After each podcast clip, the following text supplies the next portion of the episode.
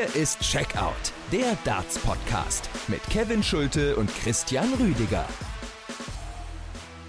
Hallo und herzlich willkommen zur nächsten Folge unseres Checkout WM Countdowns. Wir machen weiter mit unseren täglichen WM Vorschau-Folgen. Heute haben wir etwas ganz Besonderes vorbereitet und zwar steile WM-Thesen, die wir an die Wand werfen, genau wie im Vorjahr. Ich bin Kevin Schulte, begrüße meinen Podcast-Partner Christian Rüdiger. Hi.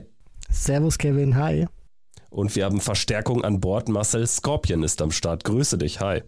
Guten Abend. Ich freue mich, dass wir das dieses Jahr wieder machen. Ist ja jetzt schon so eine kleine Tradition quasi. Ab zweimal ist Tradition, da bin ich auch Richtig. dabei, definitiv. Bevor wir loslegen mit unseren steilen WM-Thesen, kurz der Hinweis: Unsere Thesen sind äh, natürlich mit Vorsicht zu genießen. Im letzten Jahr hat Christian, ich habe extra nochmal reingehört, hier James Wade zum Weltmeister getippt.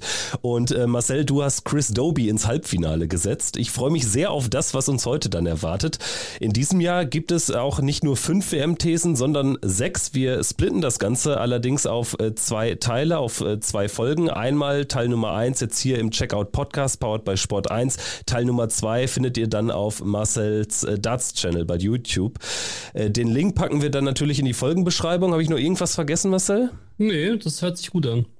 Dann machen wir das genau so. Vielleicht vorneweg, bevor wir jetzt mit unseren Thesen anfangen. Ähm, wie groß ist die Vorfreude bei dir? Im letzten Jahr war es sehr, sehr groß. Jetzt ist es zum ersten Mal ja auch eine WM wieder ohne die Corona-Einschränkungen. Das heißt, volle Hütte, so wie man die WM bis zur WM 1920 gewohnt war. Wie geht's dir jetzt im Vorfeld? Ziemlich gut. Also ich äh, freue mich sehr drauf. Vor allem habe ich versucht, in den letzten Wochen, Monaten nicht mehr diesen Zwang zu verspüren, alles gucken zu müssen, was mit Darts zu tun hat, sondern ich habe mir hin und wieder auch mal, wenn jetzt mal der erste Tag vom Grand Slam oder sowas war, habe ich mir auch mal Zeit genommen, damit ich jetzt sozusagen richtig hungrig bin auf diese WM. Und ich bin verdammt hungrig. Meine Freundin, das kann ich jetzt hier mal anspoilern, fährt nächste Woche mit ihrer Schwester, ihrem Verlobten etc. etc.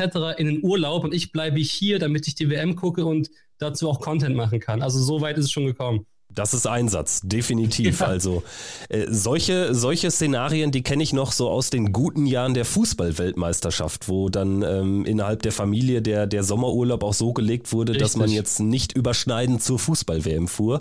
Aber jetzt äh, zur Darts-WM ist das natürlich aller Ehren wert. Dann würde ich sagen, also gehen wir doch rein. Ähm, Christian, magst du vielleicht vorlegen diesmal? Ja, natürlich. Und ich fange auch wieder mit meiner Weltmeisterthese an, direkt zum, zu, zum Start. Und zwar angeschnallt meine These, Dave Chisnell holt sich seinen ersten Major-Titel und wird Darts-Weltmeister 2023. Das ist wirklich steil. Das finde das Gute ist ja, wir machen das ja auch so, dass wir unsere eigenen Thesen, wir schmeißen sie ja erstmal in den Raum und gucken mal. Es, ist, es müssen ja nicht immer Sachen sein, die wir wirklich zu 100% selber glauben. Aber wenn du es tust, Respekt. Ich gucke mir auch mal hier nebenbei den Turnierbaum von Chizzy an. Ja, Chizzy, ähm, würde ich sagen, hat es ja schon gegen Andrew Gilding schwer, oder? Ja, finde ich nämlich auch. Also ich glaube, ich habe ihn getippt, dass in der zweiten Runde schon Feierabend ist. Aber du hast natürlich völlig recht, er ist natürlich diese Wundertüte. Er hat damals vor zwei Jahren dieses Legendenspiel mit 5-0 gegen Van Gerven gewonnen. Dementsprechend, ich glaube, dem Mann ist wirklich vieles zuzutrauen, ja. Da gehe ich mit dir. Ich glaube allerdings, äh, Chizzy dürfte genau so ein Spiel wie das 5-0 im Viertelfinale vor zwei Jahren gegen Michael van Gerven nicht erleben, weil danach war ja Ebbe.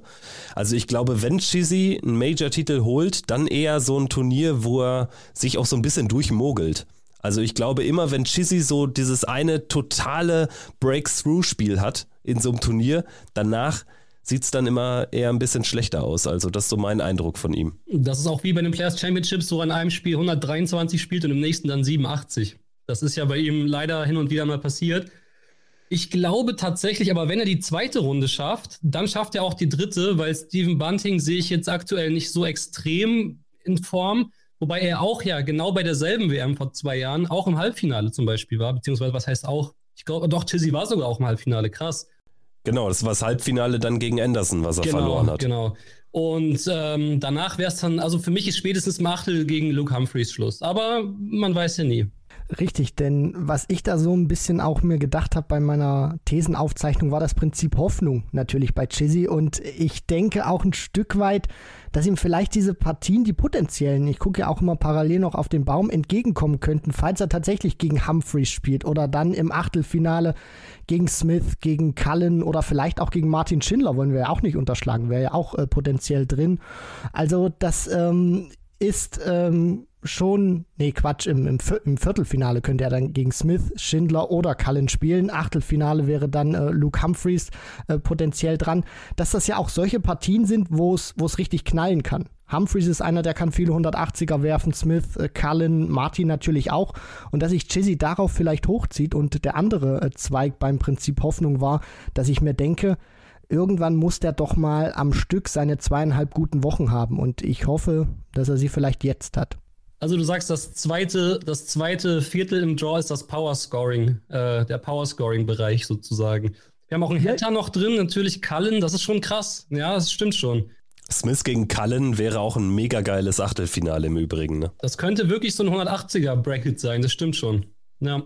Und trotzdem spricht natürlich wirklich so ein bisschen dagegen, dass Chizzy das äh, erster Gegner mutmaßlich eben Andrew Gilding, sollte sich der gegen Robert Owen durchsetzen, natürlich genau das ist, äh, was Chizzy eigentlich nicht gebrauchen kann, nämlich einer, der ja wirklich das Tempo sowas von rausnimmt aus einer Partie.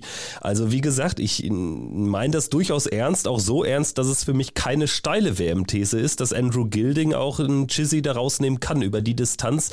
Die ist ja noch human, äh, First to Three Sets, also ich glaube, das wird wirklich äh, kein, kein einfaches 3-0 für Chizzy. Ich denke auch. Also ich habe, wie gesagt, sogar Gilding vorne. Im Übrigen, sorry, falls ich mal mich räuspern muss oder husten muss, die Erkältungswelle ist auch bei mir angelangt. Aber äh, ja. Soll ich die erste raushauen? Oder? Gerne. Gerne. Okay. Jetzt wird es aber richtig steil. Also jetzt wirklich, wir fahren im Sessellift die schwarze Piste hoch und äh, ich habe hier folgendes wenn Bo Greaves gegen O'Connor gewinnt, dann schlägt sie auch Gabriel Clemens. Hui, das haben ja sogar schon einige so geäußert. Ich weiß nicht, wie viel Wunsch der Vater des Gedanken war. Natürlich jetzt immer bei Engländern, sondern äh, natürlich nicht bei Deutschen. Da wünscht man sich natürlich Gabriel Clemens weitgehend in diesem Turnier.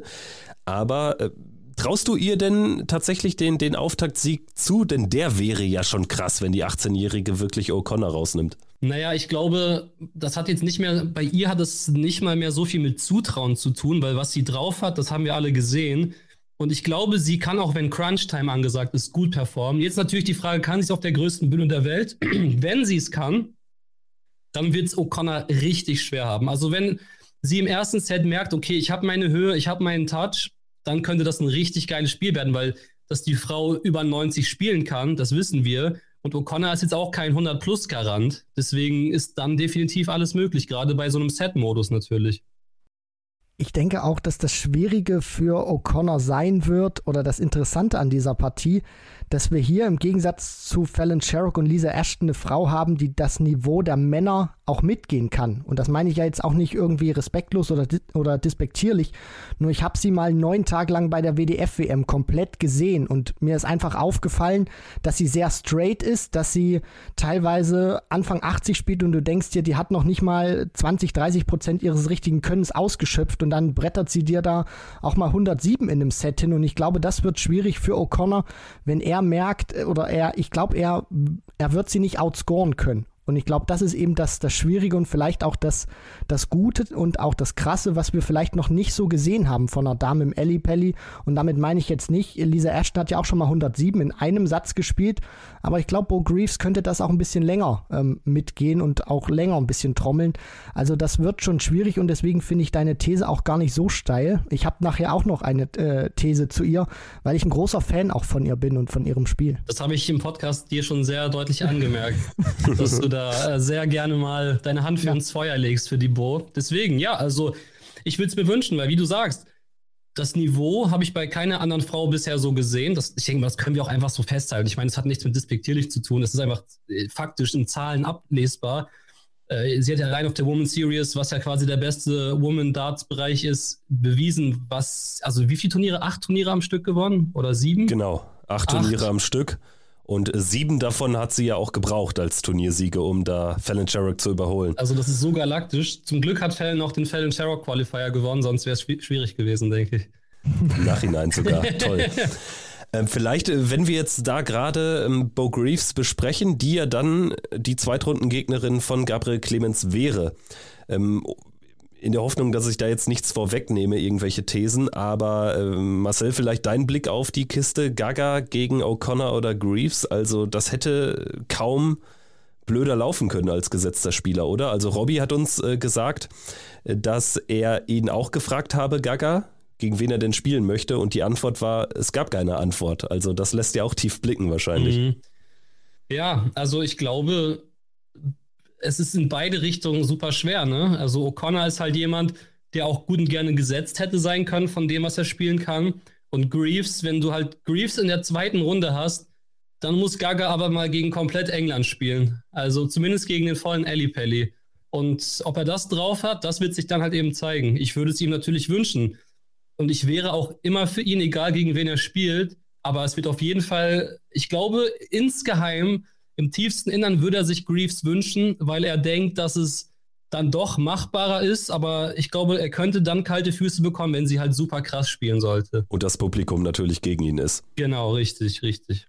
Ja, Stand jetzt denke ich auch so ein bisschen, bevor du dann mit deiner These weitermachen kannst, Kevin, dass es auch schwierig sein könnte für Gaga, weil er nicht die Form hat aktuell. Also wenn er so drauf wäre wie vor zwei Jahren, wo er da Peter Wright geschlagen hat, denke ich, würde er sich überhaupt keine Platte machen, gegen wen er da spielen würde. Aber jetzt weiß er eben auch, kein gutes Jahr gespielt, dass ähm, ähm, dieses Match gegen Peter Wright, also das Achtelfinale von vor zwei Jahren, muss er verteidigen. Dann könnte es im Ranking auch wieder ein bisschen runtergehen. Und dann spielst du eben gegen eine Dame, von der alle reden in England und jetzt und das auch jetzt nach Festland Europa rüberkommt. Also, das ist gerade nicht die einfachste Auslosung, die Gaga da bekommen hat. Da stimme ich euch voll und ganz zu. Und zusätzlich, wenn wir uns an den Grand Slam 2021 erinnern, hat Gaga auch gegen Frauen auf der Bühne nicht die besten Erinnerungen. Ich meine, Fallon Sherrock hat da wieder diesen Legendenmoment kreiert, die 170 ihm um die Ohren gehauen, also und ihn damit aus der Gruppe nach Hause geschickt. Dementsprechend, ich glaube, dass das für, oder war es eine 170? Ja. Ja, also das, äh, also ich glaube, dass Clemens eventuell das diesen Dämonen auch noch besiegen muss. Weil es sagt sich immer so leicht und es ist dann so schwer, wie wir bei Mensur und Konsorten gesehen haben. Wenn man ganz ehrlich ist, äh, seit diesem Grand Slam-Moment 2021 gegen Fallon Sherrock, wo ja Gaga äh, tatsächlich sehr gut drin war im Turnier. Er hatte ja seine ersten zwei Begegnungen gewonnen, unter anderem gegen Peter Wright. Seit diesem Moment läuft es auf den Major-Bühnen auch nicht mehr richtig, ergebnistechnisch. Das habe ich lustigerweise vorhin auch mit dem äh, Kumpel besprochen. Wir sind auch auf diese These gekommen, dass es seitdem irgendwie so ein kleiner Knicks äh, drin war dann würde ich sagen, ist der perfekte Moment gekommen, um mit meiner These Nummer 1 jetzt weiterzumachen, denn die bezieht sich auf äh, die drei Frauen im Feld und ganz konkret auf Fallon Sherrock, denn ich bin anderer Meinung. Ich sage, Bo Greaves wird gegen Willie O'Connor verlieren. Willie O'Connor ist für mich so ein ausgebuffter Hund, dem wird das relativ wenig ausmachen und der wird dann vielleicht das Spiel auch mal ein bisschen verzögern etc. pp. Also ich glaube, der wird die Partie gewinnen. Lisa Ashton wird auch ausscheiden gegen Ryan Meikle und die einzige Frau im Feld, die ein ein Spiel gewinnt, ist erneut Fallon Sherrock. Das ist meine These. Das ist interessant. Das ist interessant. Also, ähm, ich habe, da kann ich es jetzt auch vorwegnehmen, weil es für die, für die andere Folge wäre, ich habe was sehr ähnliches. Ich habe äh, nämlich Fallon zeigt es allen und nimmt sowohl Ricky Evans als auch Joe Cullen raus. Aber ja, also sie, sie war halt auch, äh, sie ist die Queen of the Palace, es ist alles möglich. Also deswegen, ich gebe dir recht, Gut, ob sie die einzige Frau bleibt, ist natürlich wirklich dann, da sind schon einige, einige Faktoren dann, die dann da sein müssen. Aber es kann natürlich gut sein. Klar. Ja, also diese Causa Fallon Sherrock, die ist immer sehr interessant und ich glaube, was, was ein großer Vorteil von ihr ist, also Lisa Ashton sehe ich tatsächlich, da muss viel passieren, weil sie auch so eine kleine Phobie hat, finde ich, auf der Bühne, um ein Match zu gewinnen. Bei Fallon Sherrock ist das Ding immer, dass sie nie diese herausragenden Darts über das komplette Match spielt, aber sie hat eben verdammt gutes Timing und dann lässt der Gegner auch mal was aus und sie ist dann hinten dran und kann dann die 96 oder die 111 rausschrubben und war dann immer sehr stabil auf die Doppel und wenn sie das wiederfindet, das hat sie so ein bisschen verloren gehabt in diesem Jahr, gerade bei der World Series, wenn sie das wiederfindet, dann finde ich sogar deine These gar nicht so, so steil. Ich finde vor allen Dingen, dieses Match gegen, Rick, gegen Ricky Evans hat was. Das ist irgendwie was Besonderes. Ricky Evans ist es sonst immer gewohnt, dass er natürlich auch so ein Publikumsliebling ist. Das wird jetzt anders sein in der Partie.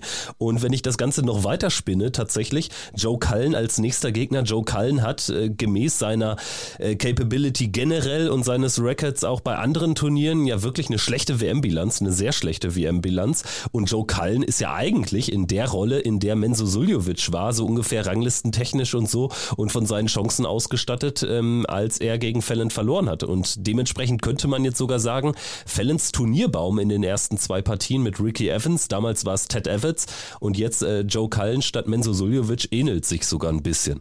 Stimmt, das ist ziemlich, das ist gut durchdacht. Ähm, gut, es ist natürlich, wie gesagt, deine These hat ja nicht nur Fallon Sherrock beinhaltet, sondern auch die anderen beiden. Dementsprechend würde ich die These schon als steil bezeichnen. Aber Ricky Evans ist halt wirklich so ein, so ein Ding. Meinst du, die Leute werden wirklich komplett für, für Fallon Sherrock anfeuern oder hat sich das vielleicht sogar schon so ein bisschen gedreht gegen so einen Ricky Evans? Könnte es ein bisschen ausgeglichener zumindest sein als früher? Guter Punkt, gerade jetzt wegen der Causa Sherrick, ne? Und wie sie jetzt da hingekommen ist. Ich glaube nur, dass wir uns da auch äh, nicht zu wichtig machen dürfen in dieser Darts-Bubble. Ich glaube, der Großteil der Zuschauer jetzt in Deutschland vor den TV-Bildschirmen, aber auch natürlich der Zuschauer, die dann im Ellipelli sind, denen wird das doch herzlich egal sein. Im Gegenteil, die sind sogar froh, dass sie Fallon Sherrick sehen und nicht vielleicht noch den vierten PDPA-Qualifier, den keiner kennt, auf gut Deutsch gesagt. Das ist ja eine Thematik, die haben wir häufig besprochen. Und ich glaube, es hängt aber auch so ein bisschen vom Matchverlauf ab. Gehen irgendwie die ersten zwei Sätze relativ klar und souverän an Evans und man merkt, Fallon Sherrick hat jetzt nicht so die Capability, um da mitzugehen. Ja, dann wird es ein einfacher Sieg, aber ich glaube, wenn es eng ist, wenn es 1-1 steht nach zwei Sätzen, dann sind, glaube ich, die meisten doch für Fallon. Die Leute wollen aber auch Gervin Price sehen, aber wollen ihn auch manchmal sehen, um ihn nicht zu feiern. Weißt du, was ich meine? Also ich sage nur, mhm. es ist theoretisch möglich, dass es nicht mehr, also ich denke auch, klar, es wird auf jeden Fall prozentual mehr für Fallon Sherrock angefeuert, aber ich glaube nicht, dass ein Ricky Evans so ausgebuht wird wie jetzt zum Ted Evans damals zum Beispiel. Kann ich mir nicht vorstellen. Aber sehen wir dann ja, wenn es soweit ist. so sieht's aus. These Nummer zwei von Christian. Ja, ich äh, bleib mal ganz kurz bei den Damen und sage, ähm, dass wir da auch wieder Geschichte sehen werden. Und zwar bleibe ich da nochmal bei Bo Greaves. Ähm, Entschuldigung, wenn ich da Fallon Sherrock und Lisa Ash ein bisschen zu kurz kommen lasse in meinen Thesen. Ich sage, ähm, egal wie weit Bo Greaves in diesem Turnier kommt, sie wird ein Match spielen, wo sie dreistellig im Average sein wird. Das ist, äh, ich, ich finde es gut. Ich habe mir nämlich auch überlegt, kann ich irgendeine Average-bezogene These raushauen, so wie letztes Jahr, dass Durant über 85 spielt. Ähm, boah, also wenn sie dreistellig spielt, dann gewinnt sie auf jeden Fall schon mal mindestens ein Spiel. Und wenn sie mit einem dreistelligen Average gegen O'Connor gewinnen sollte, boah, dann wird die zweite Runde aber richtig knackig. Also, also ich fände ja schon alles krass. über 95 unfassbar krass. Also dreistellig wäre natürlich ein historischer Moment. Also der ganz große historische Moment, der kann ja gar nicht mehr kommen, weil Fallon Sherrock ja äh, damals mit ihrem Run, mit dem Siegen über, über Evans und Suljovic dafür gesorgt hat. Das nächste wäre ja dann ja wirklich irgendwie ein Viertelfinale oder so einer Dame. Bo Greaves traue ich es in ihrer Karriere definitiv zu. Aber ja, ein 100er Average wäre schon ein Brett.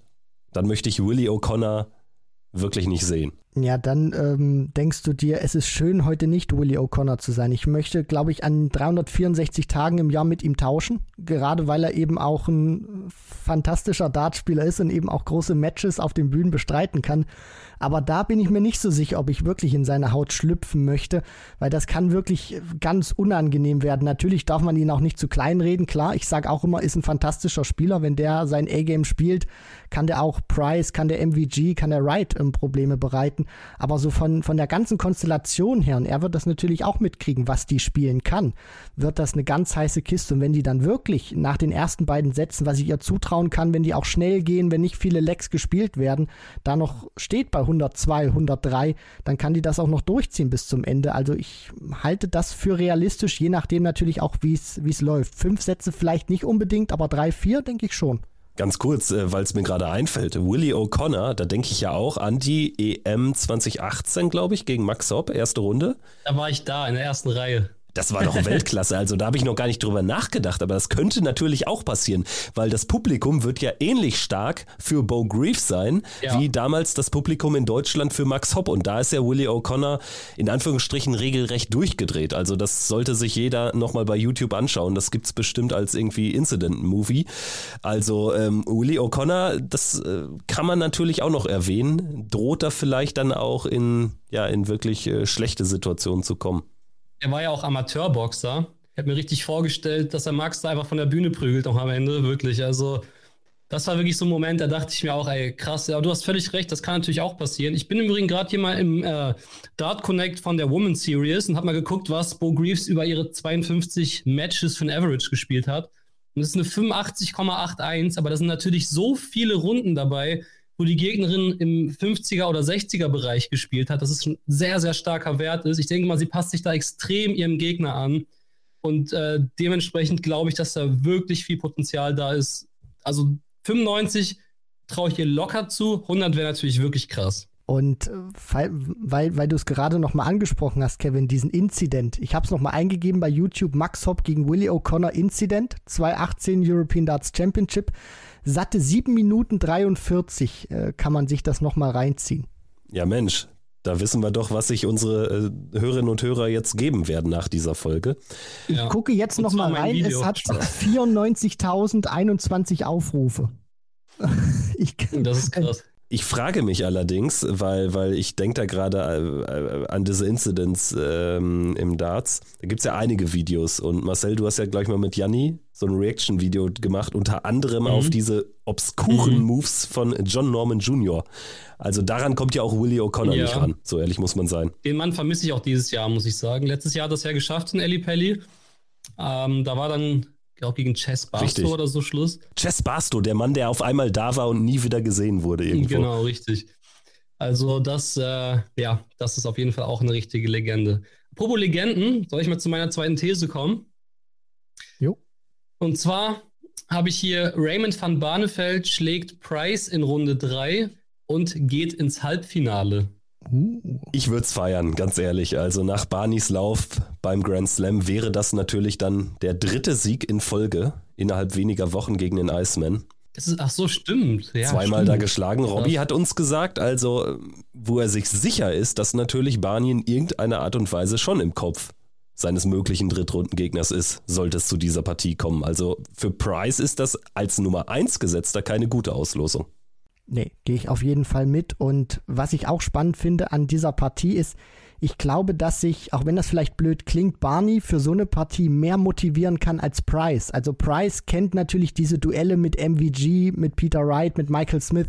Aber Van Barneveld ist ja einer dieser älteren Generationen. Als Barney noch gespielt hat, war Price erst im Kommen. Ich weiß gar nicht, ob die vor ihrem Grand Slam, vor diesen zwei Aufeinandertreffen überhaupt mal im TV bis, bis dahin gegeneinander gespielt haben. Das heißt, er ist natürlich wie. Damals Premier League wahrscheinlich, oder? Wo Barney nochmal ran durfte. Ähm, das Stimmt. kann, das ja. kann, ja, das kann gut möglich sein.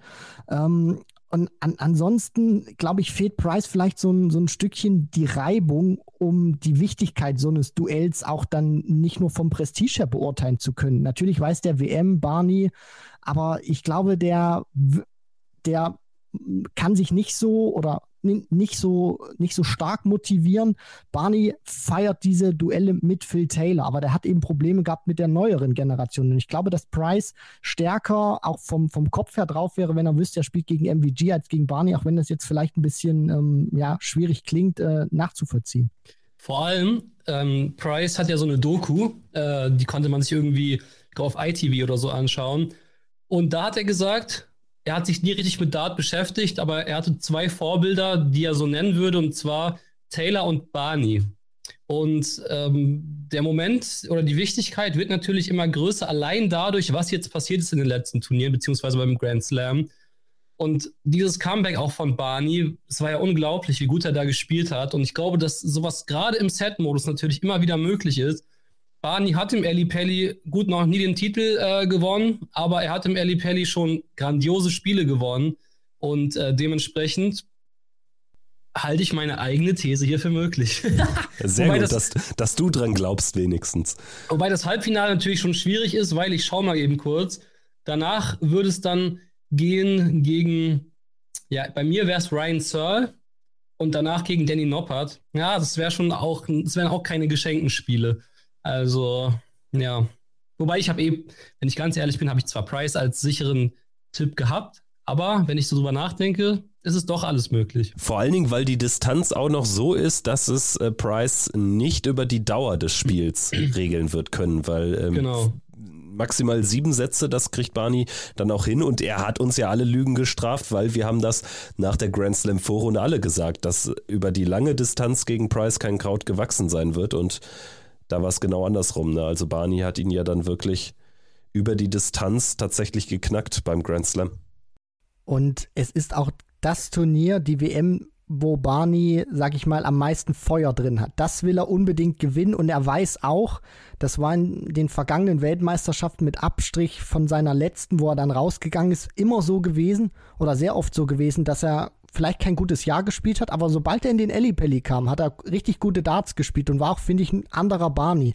Und jetzt mit diesem Rückenwind, deswegen war der Grand Slam auch nochmal ganz wichtig, glaube ich, kann der Price wirklich rausnehmen, weil die Distanz auch noch kürzer ist. Wenn die jetzt Best of 13 spielen würden, würde ich sagen, okay, dann setzt sich Price durch. Aber Best of 7, ich spüre da so ein paar leichte, WM 2016 Achtelfinal-Vibes Barney gegen MVG. Das war damals auch ein Knaller-Match. Das hat Barney gewonnen, oder? Auch mit 4 zu 3, genau. genau. Das war ja dann ein Achtelfinale, oder? Richtig, da ist er damals noch ins Halbfinale gekommen, musste dann im Viertelfinale, hat dann nochmal so ein riesen Comeback gestartet und im Halbfinale war drauf und dran, in Anführungszeichen, gegen Adrian Lewis nochmal zurückzukommen, aber da hat dann, hat es dann nicht mehr geschafft, diese riesen Lücke zu schließen und Lewis ist dann ins Finale eingezogen. Stimmt, und gegen Van Gerven war es diese 96 in zwei Darts, glaube ich, zum Match. Richtig. Der da gespielt hat.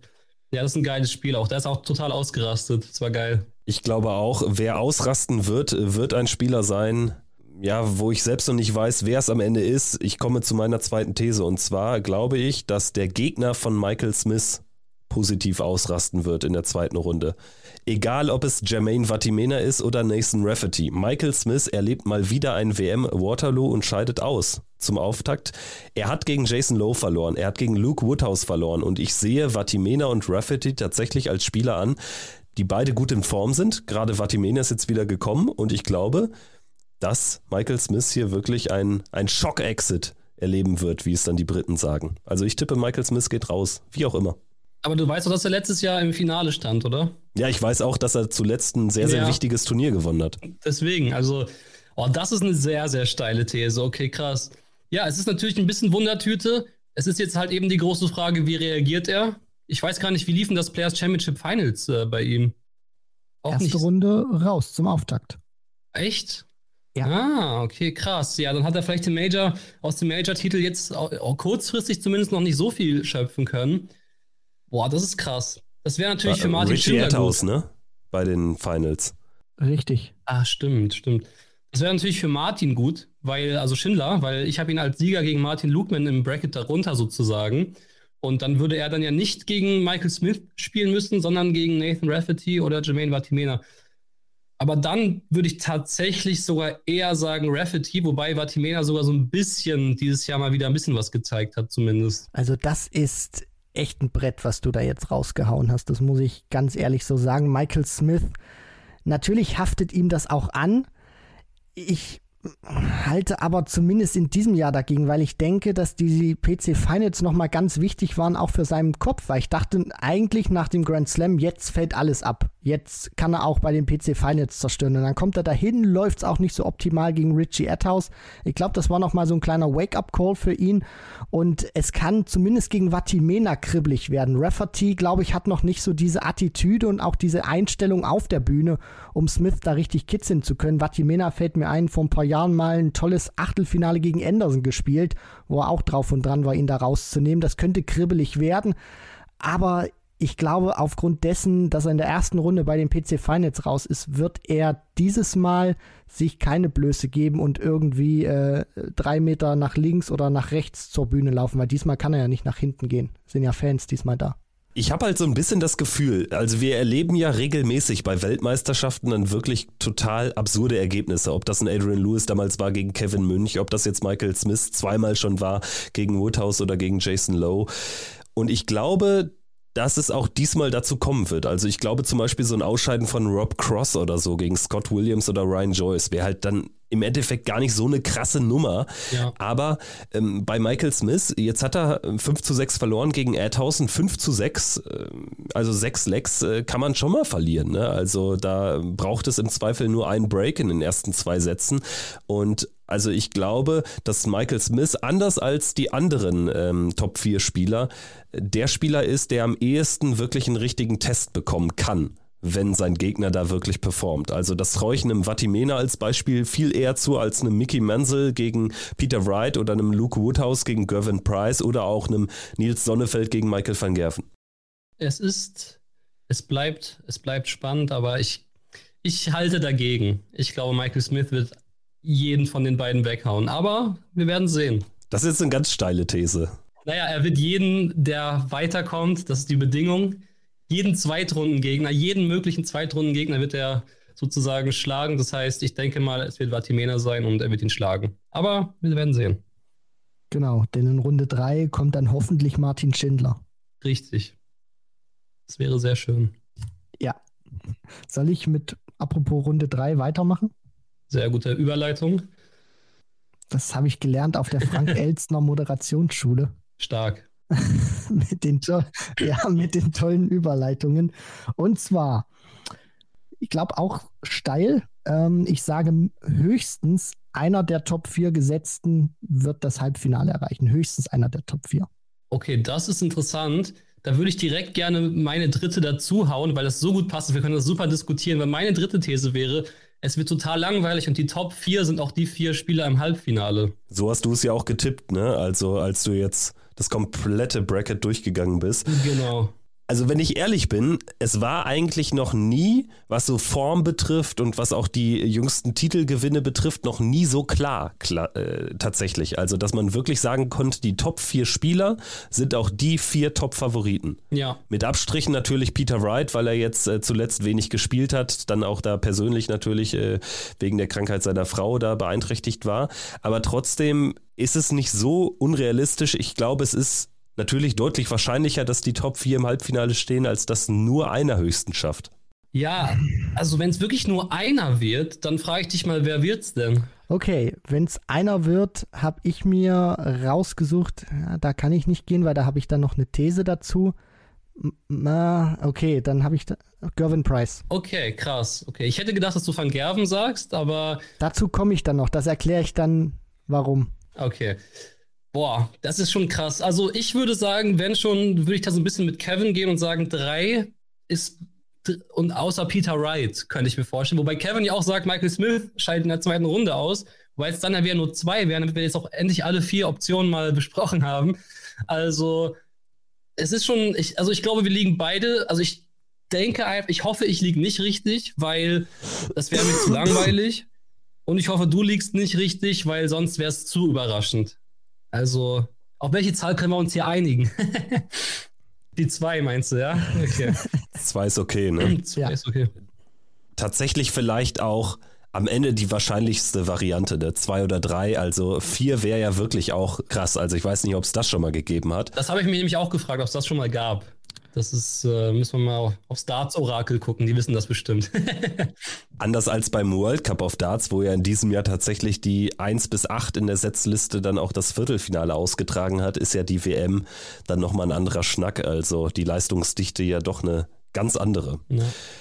Gut, dann würde ich einfach äh, weitermachen, daran ansetzen und äh, zwar glaube ich, dass Gary Anderson die WM-Bühne einmal mehr nutzen wird, also seine WM-Bühne im Ali Pelli, um sich in die Premier League zu spielen. Okay, was braucht er dafür deiner Meinung nach? Mindestens? Ich glaube, er braucht ein Viertelfinale mindestens gegen Michael van Gerven und dieses Viertelfinale darf dann nicht 0 zu 5 ausgehen. Und das ist meine These. Er wird es jetzt nicht ganz weit schaffen, weil ich glaube, an einem MVG wird er nicht vorbeikommen spätestens. Aber ich glaube, er wird eine gute WM spielen und wird einige Leute überraschen. Okay, das heißt, er müsste dann hier gegen Madas Rasma meiner Meinung nach erstmal gewinnen, dann gegen Chris Doby gewinnen und da habe ich schon Feierabend. Das ist interessant. Das wird auf jeden Fall nicht reichen für eine Premier League. Also Anderson gegen Doby äh, habe ich auch mega Bock drauf. Ja. Ich glaube, das geht über sieben Sätze am Anderson, am, am Anderson wird es, Ander, wird es Gary schaffen. Ich glaube, vielleicht sogar nach 0-3 Rückstand wie gegen Ian White vor einem Jahr. Äh, ja, wie Ian White das verloren hat oder Anderson das gewonnen hat, ich glaube, das wissen beide noch, noch nicht so richtig. Äh, jetzt muss ich mir natürlich auch noch mal eine neue These ausdenken, weil ich sowas ähnliches hatte wie, wie, wie du, Kevin. Das ist aber überhaupt nicht schlimm. Deswegen kann ich da dir auch sehr große Unterstützung leisten und sage, dass ich das für wahrscheinlich halte. Wenn man mich jetzt rational fragen würde, könnte ich keine sinnvolle Erklärung abgeben, warum ich denke, dass Anderson hier irgendwie wieder gut spielen sollte. Ich finde, bei dem letzten Players Championship Turnieren war das besser, zumindest von den Ergebnissen her. Und die WM, sie scheint irgendwas mit ihm zu machen. Und ich glaube, wenn er auch keine gute WM spielt, äh, außerhalb der, der Thesen, wird das seine letzte WM sein. Weil dann würde er, er ist jetzt im World Matchplay Race, habe ich mal geguckt, für nächstes Jahr wäre er die 21 der Welt. So, und das heißt, er wäre nicht direkt qualifiziert, er müsste es über die Proto irgendwie richten und da wäre er Stand jetzt auch nicht dabei. Und ob er da so großen Bock hat, die European Tour lässt er so oder so aus, aus seinen Gründen, die er da hat. Deswegen muss er auch eine gute WM spielen. Und ich glaube, dass der Pelli ihm auch sehr viel Feuer geben kann. Und ich da auch denke, er müsste Van Gerven aus dem Weg räumen, dass er das auch schaffen könnte. Also ich traue es ihm nur bei der WM zu. Bei keinem anderen Turnier, äh, Stand jetzt würde ich sagen, könnte er gegen Van Gerven gewinnen, aber bei der WM halte ich das für möglich. Da gehe ich absolut mit. Ähm, er kann natürlich auch noch die aus dem Gefängnis Freikarte äh, ziehen und sagen, ich beende meine Karriere nächstes Jahr. Dann kommen natürlich die Premier League Qualifikationen oder Nominierungen so oder so. Ähm, lustigerweise, was viele nicht auf dem äh, Zettel haben, ist, wenn man auf die Players Championships dieses Jahr guckt, ist äh, Gary Anderson von den Averages auf Platz 7, was ich schon ziemlich interessant finde, weil man so wenig dieses Jahr von ihm gesehen hat und ähm, also er ist eigentlich auf der 8, aber Daryl Pilgrim zählt nicht, hat nur ein Spiel gemacht. Das ist, äh, der ist auf Platz 1 der Average-Liste. Mit einem dreistelligen, Nee, ne? nee, mit 99,47. Ah. Und in der Scoring im First Nine Average ist Gary Anderson sogar Platz 1. Das ist schon interessant. Also, der hat es halt noch im Tank. Es ist nur die Frage, hat er jetzt mal Bock, es auch zu zeigen? Und wie du sagst, wenn, dann im Ellipelli. Mir fällt gerade übrigens auf, ich habe jetzt hier mal das äh, Tourcard Race aufgemacht. Also nach der WM würde er Stand jetzt auf 22 übrigens abrutschen und würde er ins Viertelfinale, wie von mir prognostiziert, gegen Michael van Gerven einziehen, hätte er 260.000 Pfund und das würde ihn gerade mal so gerade in die Top 20, also nur ein ganz bisschen nach oben bringen. Das heißt, um wirklich eine relevante äh, Position zu haben, um Chancen für die Matchplay-Quali zu haben und für Grand Prix im nächsten Sommer, müsste Gary Anderson schon mindestens ins Halbfinale, eigentlich sogar eher ins Finale kommen. Also wir alle wissen ja, er verteidigt jetzt ein Finale, 200.000 ja. Pfund. Also der Druck ist schon enorm. Vielleicht äh, nochmal an dich die Frage, Christian. Ähm, hast du denn das Gefühl, Gary Anderson ist ein Spieler, der unter dem großen Druck dann auch performen kann, weil ich würde das bejahen. Also ich habe das Gefühl, wenn Gary Anderson so richtig gefordert ist, sei es das Umfeld oder sei es ein 0-3 Rückstand und keiner setzt mir einen Pfifferling auf ihn, dann wird er so richtig gut. Genau, diesen, diesen Eindruck habe ich auch. Ich meine, er hat sich ja damals ins WM-Finale gespielt bei dieser Corona-WM, wo keiner dabei war nachdem, also von den Zuschauern, nachdem er von Wayne Mardell aus seiner Sicht so wirklich provoziert wurde, nachdem er ihn ja so bei Sky Sports da ein Stück weit kritisiert hat oder auseinandergenommen hat, was Gary da gegen Mensur irgendwie dafür Anstalten gemacht hat. Und da hat ja Anderson dann auch irgendwie gesagt, naja, also weil ihr mich irgendwie nicht mehr da haben wollt, spiele ich jetzt noch zehn Jahre weiter, so aus, aus Trotz und hat dann im Interview richtig ausgeholt. Ich glaube, er braucht ein bisschen, er muss ein bisschen gepiesackt werden, dass er auch äh, stinkig ist, weil dann spielt er auch gute Darts.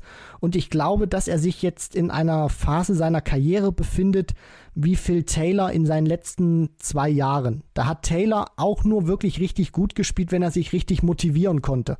Das waren Duelle gegen MVG oder als Daryl Gurney ihm da auf der Bühne kein Glas Wasser eingeschenkt hat beim ähm, Grand Slam of Darts und dann hat er mal die 104 ausgepackt und Gurney irgendwie nur vier oder fünf Lecks gegeben über die Distanz.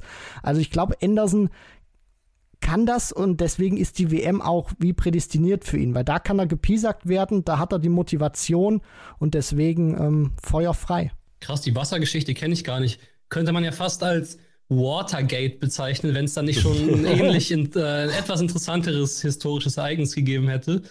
Ähm, ist aber tatsächlich, ja, also es ist die Frage, wenn er das schafft, weil wie ist seine Motivation jetzt bei einem Zweitrunden aus, zum Beispiel für nächstes, nächstes Jahr? Sehen wir ihn denn überhaupt noch oder sagt er dann ins Feierabend? Das könnte ich ihm halt auch zutrauen.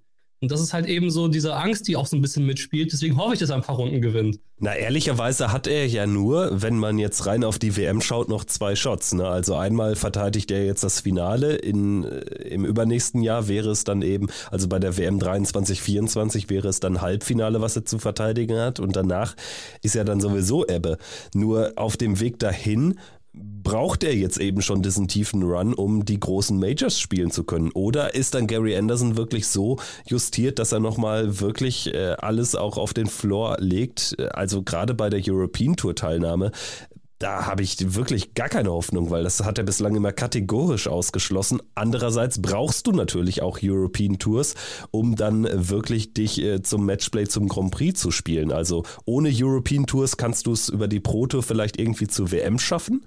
Also Raymond van Barneveld hat ja auch kaum ET-Qualis geschafft in diesem Jahr. Aber Gary Anderson wird es ohne European Tour vermutlich nur mit ein oder zwei Siegen dann tatsächlich äh, bei den Players Championships dann irgendwie zu den Majors schaffen können. Und ansonsten ist vielleicht wirklich dann am Ende Schluss. Also Gary Anderson hat ja schon häufig damit kokettiert. Ja, da stimme ich euch voll und ganz zu. Also das, was Marcel sagt, ist absolut richtig. Ich halte Anderson auch nicht für so einen kalkulierten Typen wie Barney, der sich unbedingt danach sehnt und lechzt, diesen großen Abschied zu bekommen. Barney kündigt das irgendwie, was war es, ein Jahr vorher oder so? Ja. An.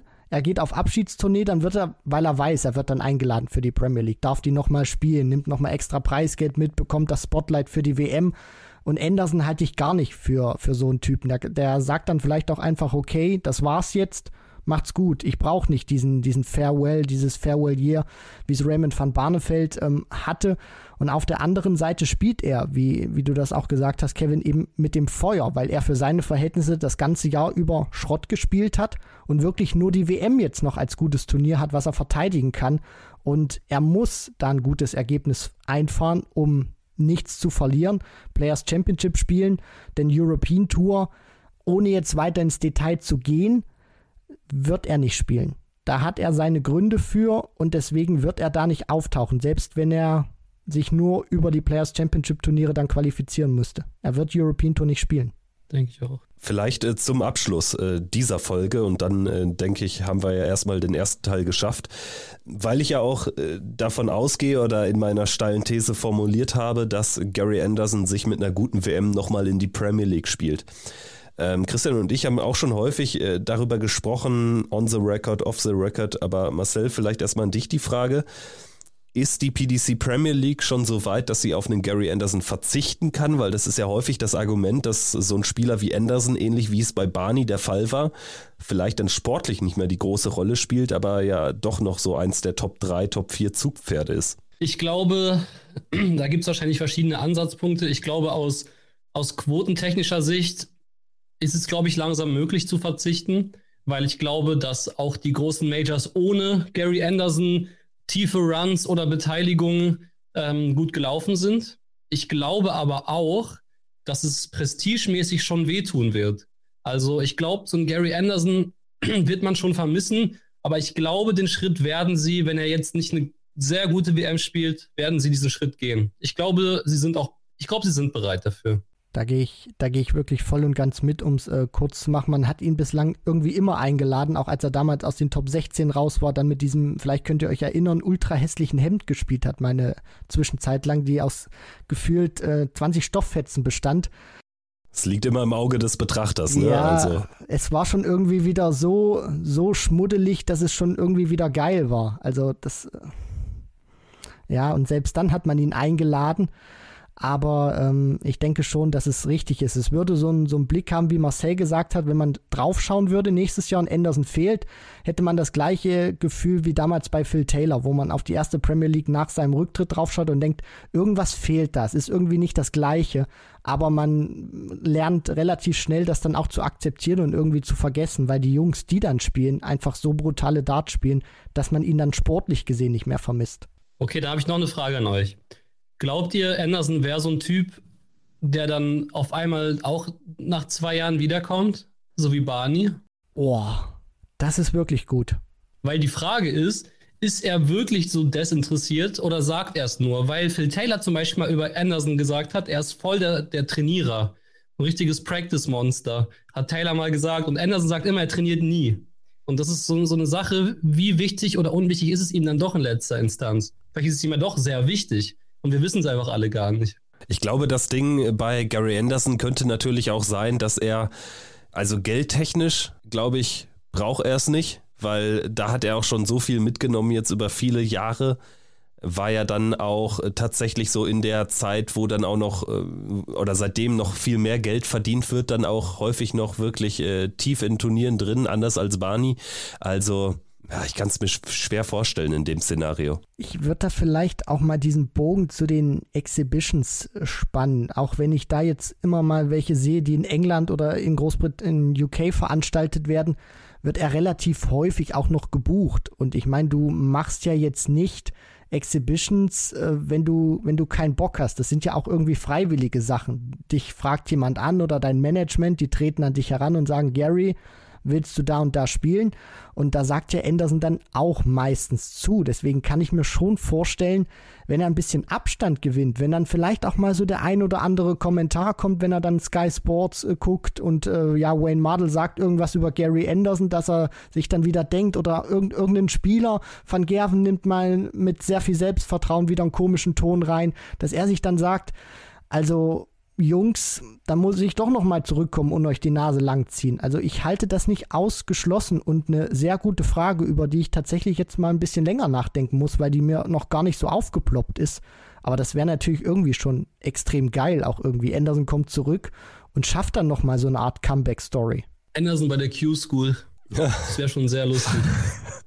Ach, großartig. ich mich anmelden. Ich glaube, spätestens ja. dann wird die Q-School auch gestreamt. Ja, bei PDC TV. Ja, die sollen das mal bald streamen, ey. Wäre lustig. Also, ich würde sagen, das ist jetzt ein guter Schlusspunkt, ja. um diese erste von äh, zwei steilen Thesenfolgen abzumoderieren. Das war jetzt teilweise sehr steil, teilweise ein bisschen weniger, teilweise sehr kontrovers, teilweise ein bisschen weniger kontrovers. Ich bin gespannt, was uns jetzt noch erwarten wird im zweiten Teil. Den bekommt ihr dann auf äh, Scorpion Darts zu sehen und zu hören. Und ähm, wir freuen uns dann schon auf die nächste WM-Countdown-Folge. Und in ein paar Tagen geht es ja dann auch schon los im Eli Pelli am 15. Dezember. Ab dann natürlich auch weiter täglich eine Folge hier im Podcast. Also, danke Marcel fürs Dabeisein. Wir sehen uns ja dann gleich schon. Danke für die Einladung. Bis dann, macht's gut. Tschüss. Ciao.